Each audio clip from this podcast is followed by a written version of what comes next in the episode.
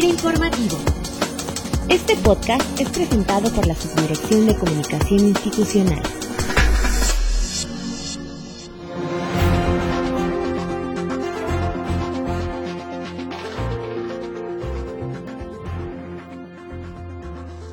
Bienvenidos a FIRA Informativo este lunes 21 de abril, en el que abordaremos un tema que tiene mucho que ver con la importancia de brindar a nuestros intermediarios financieros las facilidades necesarias para que conozcan mejor la forma en que operamos en la institución, así como la normativa vigente que aplica para la conformación y autorización de proyectos, a fin de que, bueno, puedan homologarse los criterios que para ellos se utilizan en FIRA.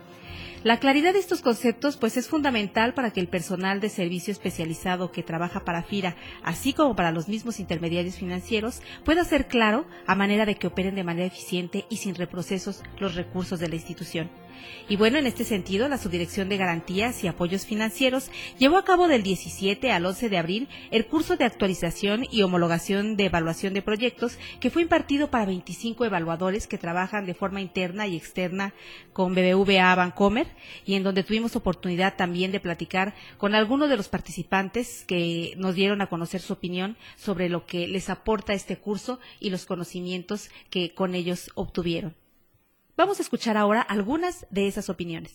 Mi nombre es Juan Manuel Huerta Villalobos, soy el responsable del área de normatividad de la parte de Bancomer.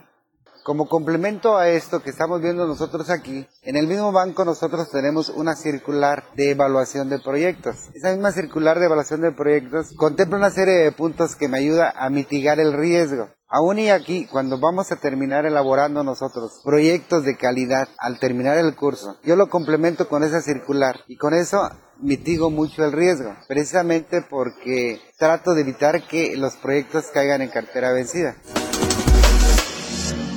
Óscar Ochoa Ramírez, este tipo de cursos siempre traen un beneficio en el sentido de estar con los conocimientos, tanto en las cuestiones técnico-económicas de análisis de las empresas, como en la cuestión financiera. Entonces sí es recomendable estar este, asistiendo a este tipo de eventos para tener fortalecidos ese tipo de conocimientos. Mi nombre es Salvador Regalado Ramírez, soy valuador agropecuario y de inmuebles de Bancomer con los elementos que nos da, podemos hacer el trabajo muy bien. Podemos estar tranquilos, siempre hay que tener un sustento de lo que hacemos. Y ese tipo de cursos nos dicen cómo conocer realmente los costos, los ingresos y tener el sustento para poder dictaminarlo, cuál sea el resultado de la evaluación, positivo o negativo en su caso. Mi nombre es José Enrique Barragán Ávila, soy controlador externo en el área de Valus en Bancomer. Eh, aquí ya nos están diciendo las reglas claras y ya las sabíamos que la estábamos dejando de practicar y hay que regresar al campo. Y el que debe hacer los proyectos debe ser un ingeniero agrónomo con experiencia que somos todos los veintitantos que andamos aquí. Yo creo que con esto se reactiva otra vez el regresar al campo los agrónomos que son los que verdaderamente pueden sacar una información más veraz en el campo.